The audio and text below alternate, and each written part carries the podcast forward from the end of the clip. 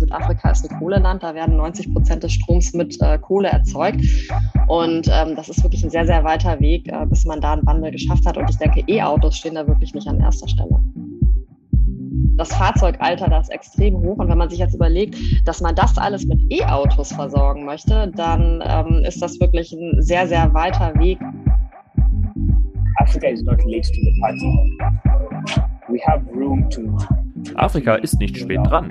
Wir haben Raum für unsere eigenen Designs. Elektrische Fahrzeuge haben viel weniger Komponenten und afrikanische Unternehmen haben ein viel besseres Verständnis für die lokalen Anforderungen.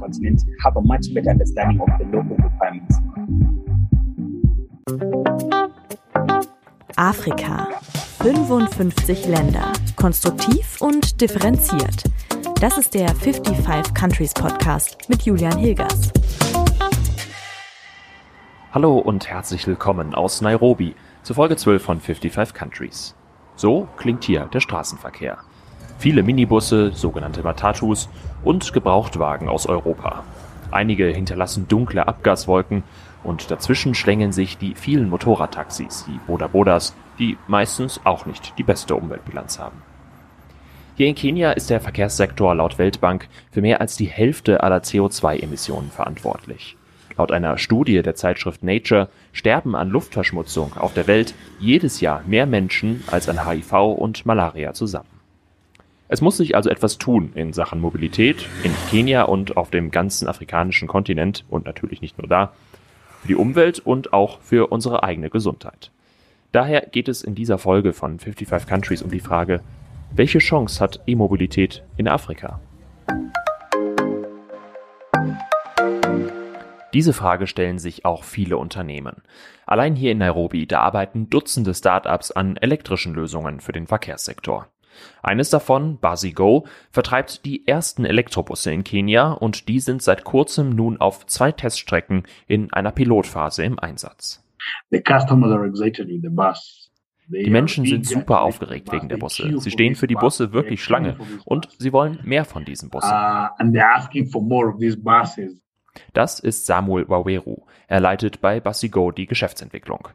Seine Firma übernimmt auch die Wartung der Busse und das macht es auch für die KäuferInnen und die FahrerInnen der Elektrobusse deutlich leichter, sagt er. Die Fahrer sind super glücklich mit den Bussen. Sie haben viele Probleme der Dieselbusse nicht mehr. Und auch das Fahren finden sie angenehmer als vorher. Aber ganz entscheidend, der Kauf eines Elektrobusses soll für die Unternehmen natürlich auch wirtschaftlich Sinn machen. Und da schaffen die Folgen des Ukraine-Krieges gerade ganz neue Ansätze, sagt Sam. A problem being experienced worldwide is the cost of diesel. Die Preise für Diesel steigen weltweit und wir wissen nicht, wo es hingeht. Wir nutzen Strom. Das ist sicherer und grüner. 90 Prozent des Stroms in Kenia kommt aus erneuerbaren Energien.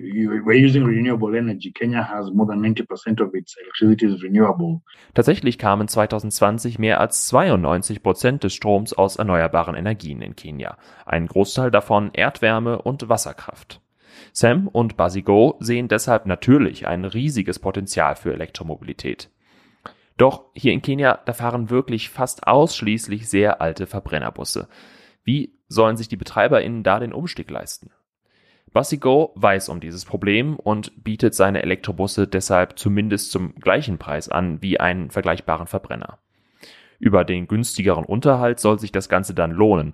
Aber ich glaube irgendwie, für große Busunternehmen kann das vielleicht funktionieren. Für die vielen kleinen informellen Minibusse im Verkehrssystem bleibt der Umstieg trotzdem teuer. Dennoch, Sam ist optimistisch für sein Unternehmen. Dieses Jahr liefern wir mindestens 10 weitere Busse uh, aus, nächstes Jahr mindestens 100 und in fünf Jahren wollen wir 1000 Busse in Kenia ausgeliefert haben.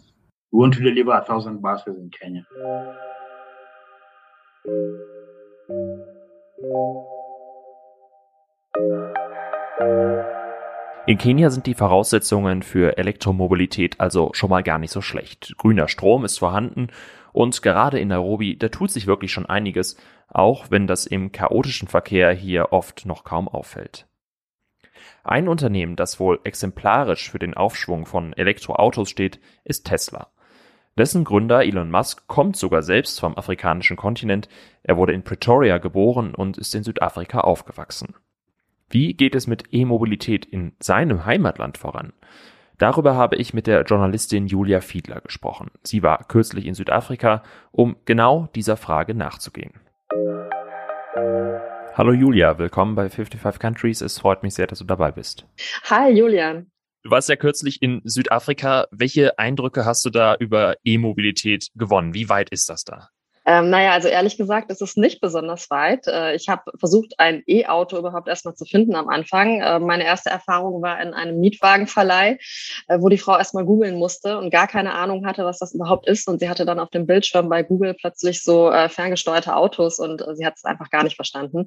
Das war allerdings ähm, ein Ausnahmefall. Sehr viele wissen natürlich, was das ist, interessieren sich auch sehr dafür, aber Fahrzeuge gibt es trotzdem kaum im Markt bei E-Mobilität geht es ja vor allen Dingen auch darum, CO2 einzusparen. Ähm, und das geht ja vor allen Dingen auch im, im ÖPNV, im, im Personenverkehr. Wir sprechen aber über E-Mobilität ja meistens eher im Individualverkehr. Wie hast du das in Südafrika erlebt? Gibt es da überhaupt schon Busse, die elektrisch fahren oder Taxis? Oder ist das wirklich, wenn eher äh, reiche Leute, die sich dann so, so ein E-Auto mal leisten? Also es gab tatsächlich 2013 mal so eine erste Initiative, da sind so ein paar äh, chinesische E-Busse eingeführt worden in Südafrika. Das hat aber nicht so richtig funktioniert. Es gibt jetzt tatsächlich von der Stadt Kapstadt beispielsweise auch so äh, Pläne, aber das ist äh, überhaupt noch nicht weit gediehen. Und insgesamt, was den öffentlichen Nahverkehr dort angeht, äh, das muss man sich natürlich äh, ganz anders vorstellen als hier bei uns. Also wir steigen in die, äh, in die Straßenbahn, wenn wir in einer größeren Stadt wohnen oder ähm, wir haben natürlich ähm, auch ein ähm, Bus Netz, was teilweise schon elektrisch fährt, aber dort ähm, hat man äh, erstmal sowas wie Straßenbahn und Züge wirklich nur äh, sehr, sehr wenig bis gar nicht. Und äh, die Busse, die da fahren, da hat man zum Beispiel diese Minibusse, diese Taxis, ähm, die so eine Art Sammeltaxis sind, oder man hat äh, Busse, die äh, teilweise auch wirklich sehr klapprig sind. Also das ist sehr weit entfernt äh, von äh, einem System, wo man überhaupt noch an E-Mobilität denken könnte. Was würdest du sagen, sind da so die Herausforderungen oder Hemmnisse ähm, auf dem Weg in Richtung E-Mobilität in Südafrika? Also woran scheitert es da gerade vielleicht noch? Also man muss jetzt erstmal sehen, dass es bisher sehr, sehr wenig E-Autos überhaupt gibt in Südafrika. Also es gibt insgesamt weniger als 1000 Fahrzeuge dort jetzt, wenn man jetzt mal ähm, Pkw betrachtet. Und ähm, es gibt auch nur ganz wenig Hersteller, die da überhaupt Fahrzeuge schon anbieten. Das kann sich natürlich fast niemand leisten. Der ähm, Automarkt in Südafrika, der besteht eigentlich eher aus so Mittelklasse oder untere Mittelklasse Fahrzeuge. Ähm, und deswegen ist das, ähm, verfehlt das so komplett dieses, äh, diese Käuferschicht, die es dort eigentlich gibt. Äh, das Angebot. Das muss natürlich erheblich ausgebaut werden, gerade günstigere Fahrzeuge, das ist das Erste. Ähm, äh, und dann die Infrastruktur spielt natürlich eine wichtige Rolle. Da haben die Leute, genau wie bei uns, auch Reichweitenangst, aber das ist da natürlich nochmal ein bisschen äh, dominanter, wenn man sich überlegt, dass viele Leute auch sehr, sehr weite Strecken mit dem Auto zurücklegen. Da gibt es auch Leute, die fahren zum Beispiel von Kapstadt nach Johannesburg, was einfach mal 1400 Kilometer sind, weil ähm, es eben nicht so Zugverbindungen gibt wie uns beispielsweise. Da muss man dann halt mit dem Auto fahren, wenn man äh, Sachen mitnehmen möchte ähm, und eben nicht fliegen will. Und äh, das kann man mit so einem Elektroauto heutzutage natürlich noch gar nicht machen. Das dritte Problem, was sehr wesentlich ist, äh, ist dieses sogenannte Load Shedding. In Südafrika ist eben das Stromnetz sehr heruntergewirtschaftet worden äh, in den letzten Jahren und dadurch kommt es oft zu Überlastungszuständen und dann wird einfach der Strom abgeschaltet. Und da haben die Leute natürlich Angst, wenn sie ein Elektroauto haben, dass sie dann nicht mehr laden können und nicht mehr vorwärts kommen.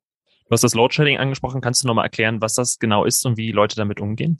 Ja, also es gibt so einen ähm, staatlichen Energieerzeuger dort, der nennt sich Eskom und der hat eben sehr unter anderem auch unter Korruption gelitten, sprich, äh, das ist einfach nicht wirklich erneuert worden, die Kraftwerke, die Kohlekraftwerke, äh, das Stromnetz und das ist so heruntergewirtschaftet, dass es wirklich komplett marode ist.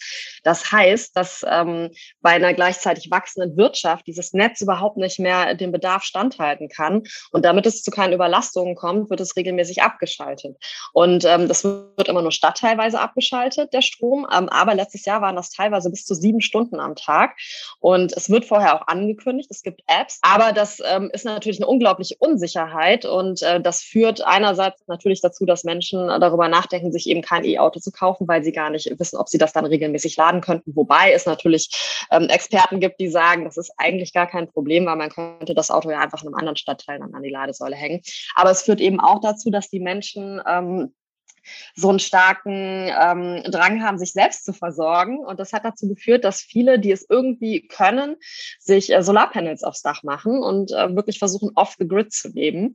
Und ähm, ich habe da beispielsweise auch eine Südafrikanerin getroffen, die mich zu sich nach Hause eingeladen hat. Und sie hat ein riesengroßes Solarpanel sich aufs Dach gebaut und ähm, hat sich dann das E-Auto geholt, damit sie das dann damit laden kann. Und das ist tatsächlich so ein bisschen so diese wohlhabende Käuferschicht, die dann noch äh, sich unabhängig macht macht vom Stromnetz und noch so ein bisschen äh, umweltbewusst. Also das ist da tatsächlich äh, so ein bisschen der typische E-Autokäufer, habe ich festgestellt. Wie weit kommt sie denn dann in der Stadt und überhaupt im Land, was so äh, die Ladeinfrastruktur angeht? Wie weit ist das Land da? Sie würde äh, eigentlich relativ weit kommen. Die Frage ist, wie viel Zeit sie hat. Denn es gibt mindestens alle 200 Kilometer eine Ladesäule auf den Schnellstraßen. Aber natürlich sind die nicht so schnell, diese Schnellladesäulen dort. Also bei uns, wenn man eine 60, äh, eine 50 kW-Säule in Deutschland finden würde, dann wäre das halt schon eigentlich nicht mehr Schnellladen. Das war mal der erste Schnellladestandard sozusagen. Heutzutage sind wir viel schneller in Deutschland. Wir können teilweise an der Autobahn bis zu 350 kW laden. Und dort ist aber 60 kW eine Schnellladesäule. Es gibt inzwischen auch auch welche mit 90 kW, aber da ist dann auch Feierabend und das heißt, man steht dann doch auch schon mal äh, dann vielleicht anderthalb, zwei Stündchen, bis das Auto dann ähm, relativ voll ist, um weiterzufahren. Und wenn man dann vielleicht von Kapstadt nach Johannesburg fahren möchte, 1400 Kilometer, dann kann man sich ja mal ausrechnen, wie lange man dafür braucht, wenn man jedes Mal solche Stops einlegen muss. Innerhalb von äh, Städten gibt es ungefähr alle 20 Kilometer äh, die Möglichkeit, ein Fahrzeug aufzuladen an einer öffentlichen Säule. Und ähm, tatsächlich, da es so wenig E-Autos gibt und ungefähr 200 Ladepunkte im Land, äh, ist das Verhältnis ganz gut. Es ist ungefähr 1 zu 4. Das ist deutlich besser als in Deutschland. Ähm, aber trotzdem hat es die Südafrikaner scheinbar noch nicht überzeugt.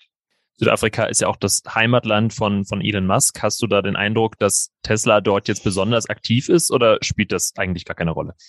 Gar nicht. Und die Leute sind tatsächlich auch sehr enttäuscht. Ähm, natürlich, äh, gerade, also E-Autos-Fans möchten natürlich auch gerne Tesla fahren oder zumindest mal Probe fahren, wenn man sich jetzt äh, nicht direkt einen leisten könnte. Aber es gibt dort keine Teslas und es gibt auch keine Pläne, äh, dass sie demnächst eingeführt werden.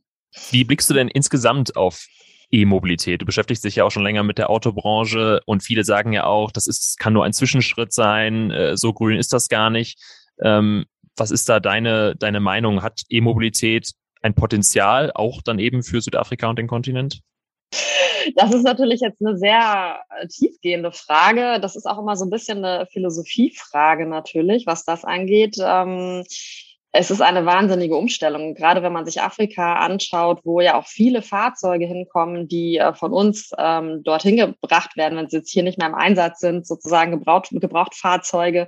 Das Fahrzeugalter, das ist extrem hoch. Und wenn man sich jetzt überlegt, dass man das alles mit E-Autos versorgen möchte, dann ähm, ist das wirklich ein sehr, sehr weiter Weg. Und deswegen ähm, stellt sich natürlich die Frage, ob in solchen Märkten nicht vielleicht Übergangs Technologien wie beispielsweise synthetische Kraftstoffe ein bisschen sinnvoller wären, weil man damit natürlich zumindest neuere Verbrennermotoren auch betanken könnte. Das ist aber wiederum natürlich sehr äh, energieaufwendig, die herzustellen und auch noch sehr teuer. Ähm, ich denke mal, die optimale Lösung gibt es da momentan für diesen Markt nicht. Vielleicht abschließend, hast du denn den Eindruck, dass äh, sich die Menschen und Unternehmen in Südafrika äh, denn mit, mit, dieser Frage auseinandersetzen, wie Verkehr in Zukunft aussehen kann? Oder ähm, glaubst du, dass es dann eher so ist, welche Technologien vom europäischen Kontinent äh, dann letztlich den Weg nach Südafrika finden?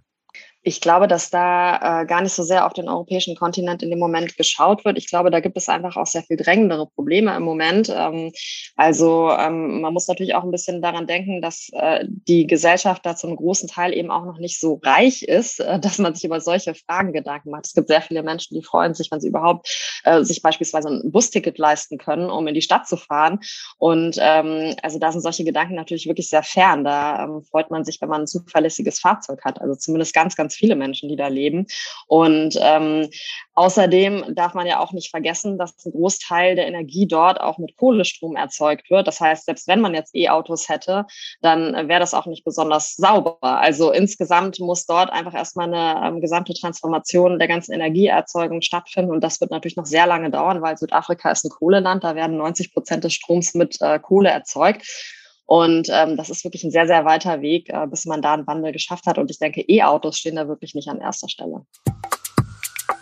In Südafrika ist die Lage also schon mal ganz anders als in Kenia und auch die Voraussetzungen sind andere. Das zeigt mal wieder, es ist eben nicht jedes Land in Afrika gleich. Wer sind aber die Vorreiter in Sachen Elektromobilität auf dem Kontinent? Das habe ich Warren Odanje gefragt. Er arbeitet für die Association for Electric Mobility and Development in Africa in East African region we have uh, Rwanda, which has in Ostafrika haben wir Ruanda, das Anreize für E-Mobilität für die Unternehmen geschaffen hat. Dann folgen schon Kenia und auch Uganda. As well as Uganda. Over in Southern Africa, I believe im Süden, glaube ich, sind Südafrika und Zimbabwe relativ bemüht und im Westen, da müssen wir definitiv nach Nigeria und nach Ghana schauen. Definitely Nigeria and Ghana are going to be countries to watch out for. Eine Studie von McKinsey und der Shell Foundation hat 2021 einen Lagebericht über die Elektromobilität in Afrika veröffentlicht und neben Ruanda, Kenia, Nigeria und Uganda auch Äthiopien als Fokusland ausgemacht. Die Studie geht davon aus, dass in diesen Ländern bis 2040 20 bis 40 Prozent der Pkw und Lkw elektrisch fahren werden und 50 bis 65 Prozent der Zweiräder. Dieser Unterschied ist wichtig, denn auch Warren hat im Gespräch mit mir von dem besonderen Potenzial für elektrische Motorräder und Tuk-Tuks mit Dreirädern gesprochen. I believe in the East Africa region there is a high possibility in Ostafrika und auch in Westafrika gibt es einen großen Markt für Zwei- und Dreiräder. In Südafrika dagegen gibt es eher eine Tendenz zu Autos und öffentlichen Verkehrsmitteln wie Bussen.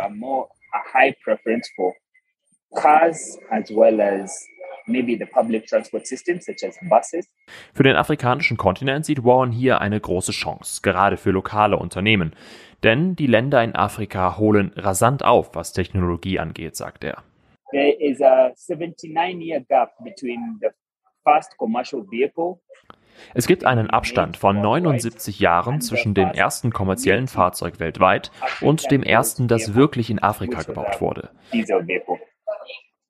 That was a 79 year gap. Today, there is a nine year gap between the first Tesla. Heute gibt es einen Abstand von neun Jahren zwischen dem ersten Tesla, der vom Band gerollt ist, und der ersten E-Mobilitätsfirma in Afrika. Wir haben also eine Lücke von 70 Jahren geschlossen.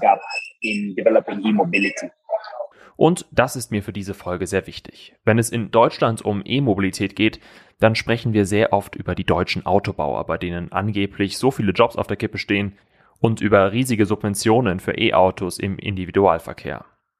Wahrscheinlich denken die meisten von euch bei E-Mobilität deshalb in erster Linie an ein Elektroauto und nicht an ein elektrisches Lastenrad oder einen Zug. Warren sieht in der Elektromobilität deshalb nicht an erster Stelle Potenzial für VW, BMW und Co. bald ihre Elektroautos in Afrika zu vertreiben, auch wenn das sicherlich auch passieren wird, sondern vor allem für Unternehmen auf dem Kontinent selbst. Africa is not late to the party. Afrika ist nicht spät dran. Wir haben Raum für unsere eigenen Designs. Elektrische Fahrzeuge haben viel weniger Komponenten und afrikanische Unternehmen haben ein viel besseres Verständnis für die lokalen Anforderungen. Aber es gibt eben nicht nur Chancen, sondern auch große Herausforderungen, sagt Warren. Oh, Julian, I can't even say enough about the challenges. Denn dieses Potenzial der Elektromobilität, das müsse auch erkannt werden. Von Regierungen, von Unternehmen und auch den Kundinnen und Kunden. Die Innovatoren hinter den Produkten stehen immer vor Herausforderungen, was Import und Steuern angeht. Dazu wissen sowohl die Kunden als auch viele Unternehmer einfach noch nicht genau über Elektromobilität Bescheid. Die Nutzer wissen einfach nicht, was sie sparen, wenn sie zum Beispiel ein Elektromotorrad fahren statt eines mit Benzin. Aufklärung und Wissensvermittlung sei deshalb das A und O, sagt Rowan. Und auch die Infrastruktur, die müsse sich natürlich noch verbessern. Warren geht deshalb davon aus, dass es noch drei bis fünf Jahre dauert, bis Elektromobilität auf dem afrikanischen Kontinent wirklich seinen Durchbruch erlebt. Welche Chance hat Elektromobilität also in Afrika? Die genannte Studie von McKinsey und der Shell Foundation sagt, 10% aller Treibhausgase in Afrika macht aktuell der Verkehr aus. Und mit einer rasant steigenden Anzahl an Menschen auf dem Kontinent steigt auch die Zahl der Fahrzeuge und damit der Emissionen. Elektromobilität könne den CO2-Ausstoß im Verkehr in Subsahara-Afrika bis 2040 um 25 Prozent senken, sagt die Studie. Dazu scheint es ein großes Potenzial zu geben, dass auf dem afrikanischen Kontinent wirklich Jobs durch die Elektromobilität entstehen, dank Unternehmen, die sich mit den Bedürfnissen im Verkehrssektor in Afrika auskennen und diese Chancen nutzen. Gleichzeitig sind aber auch die Herausforderungen noch ziemlich groß. Zum einen fehlt das Wissen in der breiten Bevölkerung, die Regularien machen es den Unternehmen oft noch sehr, sehr schwer und auch die Infrastruktur, zum Beispiel zum Laden der Elektrofahrzeuge, ist in vielen Ländern einfach noch nicht sehr weit. Dazu greifen noch immer viele Menschen aus Kostengründen auf Gebrauchtwagen aus Europa zurück, statt auf neue Elektrofahrzeuge vom Kontinent selbst. Und die Grundlage der Elektromobilität ist natürlich, der Strom muss grün und verfügbar sein. Das klappt in Kenia schon ganz gut, in Südafrika, wie Julia erzählt hat, aber eher weniger. Und, auch das haben wir nur angerissen, natürlich gibt es auch grundsätzliche Kritik an der E-Mobilität. Viele sehen es zum Beispiel nur als eine Zwischenlösung. Wie sauber sind die Batterien wirklich? Müsste man nicht eigentlich den öffentlichen Verkehr wie Zugstrecken ausbauen? Klar, auch das sind Aspekte. Diese Folge soll aber deshalb wie immer natürlich nur einen ersten Einblick ins Thema geben und Anlass zum Nachdenken und für Diskussionen. Wenn euch diese Folge gefallen hat, dann gilt wie immer, bitte unbedingt weitersagen. Teilt die Folge auf sozialen Netzwerken und erzählt allen Leuten, die ihr kennt von 55 Countries, denn nur so kann sich dieses private Projekt verbreiten. Jeder Klick oder jede nette Bewertung bei Spotify oder iTunes, die hilft mir wirklich sehr für dieses Projekt. Wenn ihr Feedback, Fragen und Wünsche habt, dann schreibt mir gerne bei Instagram oder bei Twitter unter 55 Countries oder auch per Mail an 55countries at julian-hilgers.de. Ich bin auch sehr offen für Kooperationen, Kritik oder Themenvorschläge von euch. Wenn ihr diesen Podcast sogar ganz besonders toll findet, dann könnt ihr mich finanziell auch unterstützen über PayPal oder Steady. Alle Infos und wie das geht, das erfahrt ihr in der Folgenbeschreibung und da gibt es wie immer auch weiteres Material und alle Links zu dieser Folge. Vielen Dank fürs Zuhören. Im Mai geht es dann um das Thema Pressefreiheit in Afrika. Bis zum nächsten Mal und viele Grüße aus Kenia. Tschüss.